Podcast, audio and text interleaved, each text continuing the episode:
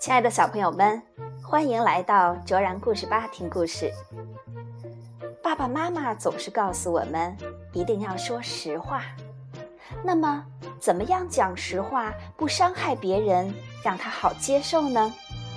今天我们要一起来分享的故事是《用爱心说实话》。文：美国的派翠西亚·麦基萨克，图：美国的吉利斯波特，宋佩翻译，河北少年儿童出版社出版。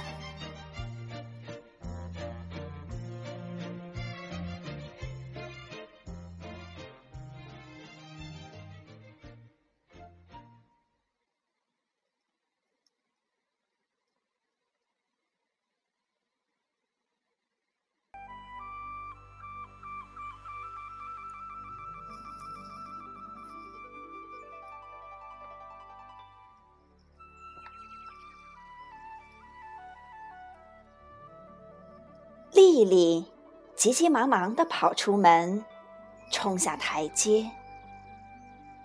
这时候，妈妈从窗口叫住她：“丽丽，老领班喂了没有？”老领班呐，是丽丽家养的一匹马。丽丽在门口停了下来，回答说：“喂了。”这句话才说完，她自己都觉得好惊讶，谎话竟然这么容易就说出口，就像是涂了热奶油一样滑溜。妈妈正在缝制华小姐的结婚礼服，她放下工作，走了出来。丽丽低下头，不敢看妈妈的眼睛。真的吗？不可以说谎哦，妈妈严厉地说。丽丽正想解释，但是妈妈举起食指要她闭口。丽丽，我再问你一次，你喂了老领班没有？丽丽觉得自己的胃很不舒服，不停的翻腾。她的眼睛泛着泪光，下唇不停的颤动着。最后，他深深地吸了一大口气，用力咽下口水，坦白地承认：“我打算和露西跳完绳以后再去喂它。”因为没有喂老领班，妈妈不准丽丽去找露西玩，而且因为说谎，所以这一整天她只能待在门廊上。虽然妈妈的处罚是双倍的，丽丽还是觉得心里舒服多了。这是她第一次对妈妈说谎，也是最后一次了。她想，从今以后，我只说实话。于是，丽丽决定只说实话，就从礼拜天早上开始。来镇上的所有孩子都在小教堂外集合，等着上主日学。很多孩子都围在露西身边，赞美露西的新裙子和她那顶颜色很搭配的新帽子。丽丽踏着轻快的步伐经过，愉快地和大家打招呼：“大家早，露西早，我好喜欢你的新衣服。”真漂亮。不过，你的袜子上有个洞。一下子，所有的目光都从帽子、裙子转移到了破洞上，而丽丽则跳上台阶，一点儿也没有注意到她最好的朋友脸上受伤的表情。礼拜结束后。丽丽和往常一样邀请露西一起回家。露西瞪着她说：“不要，不要，就是不要。”丽丽很惊讶：“我做了什么？你让所有的人都知道我的袜子上破了一个洞。可那是实话呀！”丽丽大声地说：“她对自己做的事很满意。你就是故意的。露西说完，连忙掉头离开。丽丽一面走回家，一面把这件事前前后后想了又想，直到踏上家门前的台阶，也还是想不通。第二天早晨，丽丽和一群朋友一起去上学。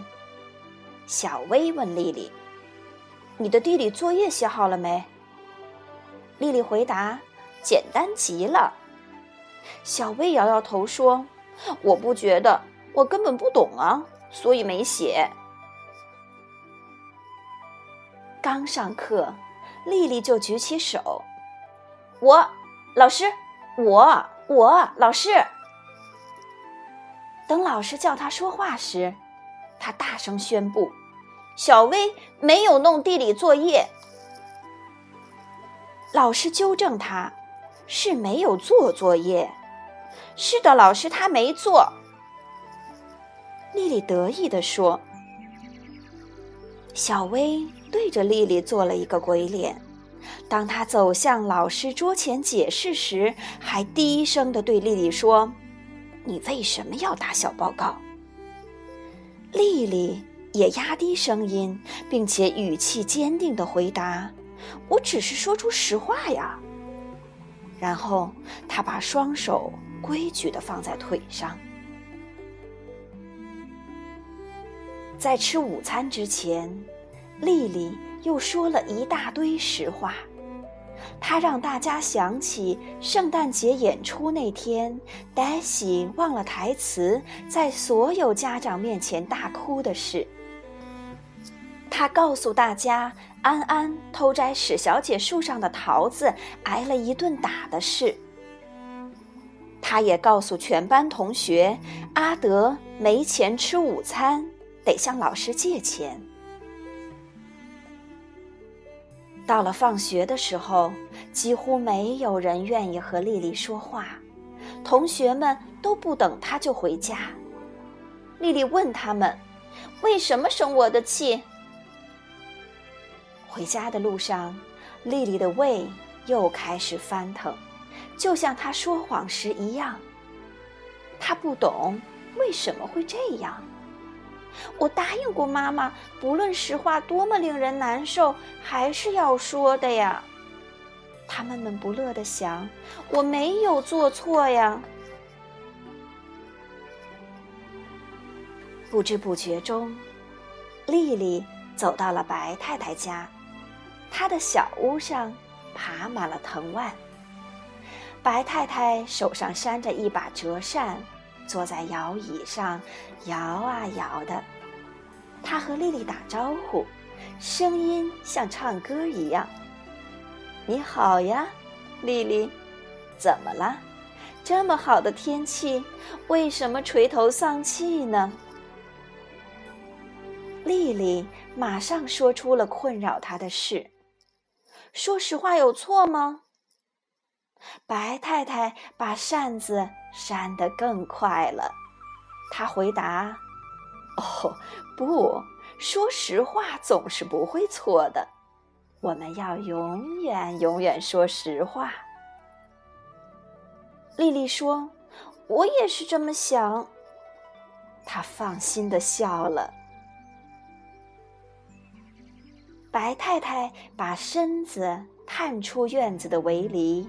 从长满院子和房子的藤蔓上摘下一朵花，问丽丽：“你不觉得我的花园很漂亮吗？”丽丽想了一会儿。通常她会回答：“是啊”，免得人家觉得她没礼貌。但是那并不是实话。于是他努力的用礼貌的语气回答。白太太，老实说，您的花园看起来很很乱，到处都是藤蔓和杂草。白太太气呼呼地说：“我可不这样想。”丽丽恳求她：“别生气嘛。”但是已经太迟了，白太太冲进屋子，砰的一声甩上了门。虽然妈妈正忙着为华小姐的结婚礼服做最后的修整，她还是腾出时间倾听丽丽的难题。我觉得好难过，我的朋友都再不喜欢我了。妈妈说：“哦，他们不再喜欢你了呀？”“是啊，他们都不喜欢我，只因为我说实话。”说着，叹了好长的一口气。妈妈拿给他一根针，要他帮忙穿线，然后温柔的问他：“你确定他们是因为你说实话才生你的气？”丽丽说。对呀，当我告诉老师小薇没有写作业时，小薇气得瞪我；当我说白太太的花园很杂乱时，她愤怒的不得了。妈妈笑了，我懂了。她放下了手上的工作，握住丽丽的手，说：“有时候说实话的时机不对，方法不对，或者说的理由不对。”可能会让人伤心，但是用爱心说的实话永远不会错。然后，妈妈继续缝纫的工作。丽丽走向谷仓，一边为老领班吃草喝水，一边努力的思考妈妈的话。这时。华小姐悠闲地穿过田野，从谷仓旁边经过，正要来家里最后一次试穿她的结婚礼服。她看到丽丽在为老领班刷毛，立刻大声地笑了起来，摇着头说：“那匹老马不中用了，我猜它一块钱都不值。”说着，就往屋子里走去。你不可以这么说，老领班。丽丽在后面大喊。她张开双臂抱住了马脖子。她知道老领班再也不像从前一样是拉车好手了，但是华小姐何必故意提这些呢？丽丽想起自己说实话的事，突然间，妈妈的话像水晶一样清楚了。第二天，丽丽在上学路上看见她的同学，她上前赶上了他们。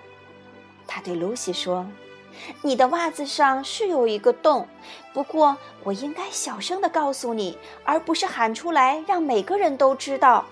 对不起。”露西笑着说：“你终于懂了。”丽丽也向小薇道歉。我应该让你自己告诉老师作业的事，我那样做对你不公平。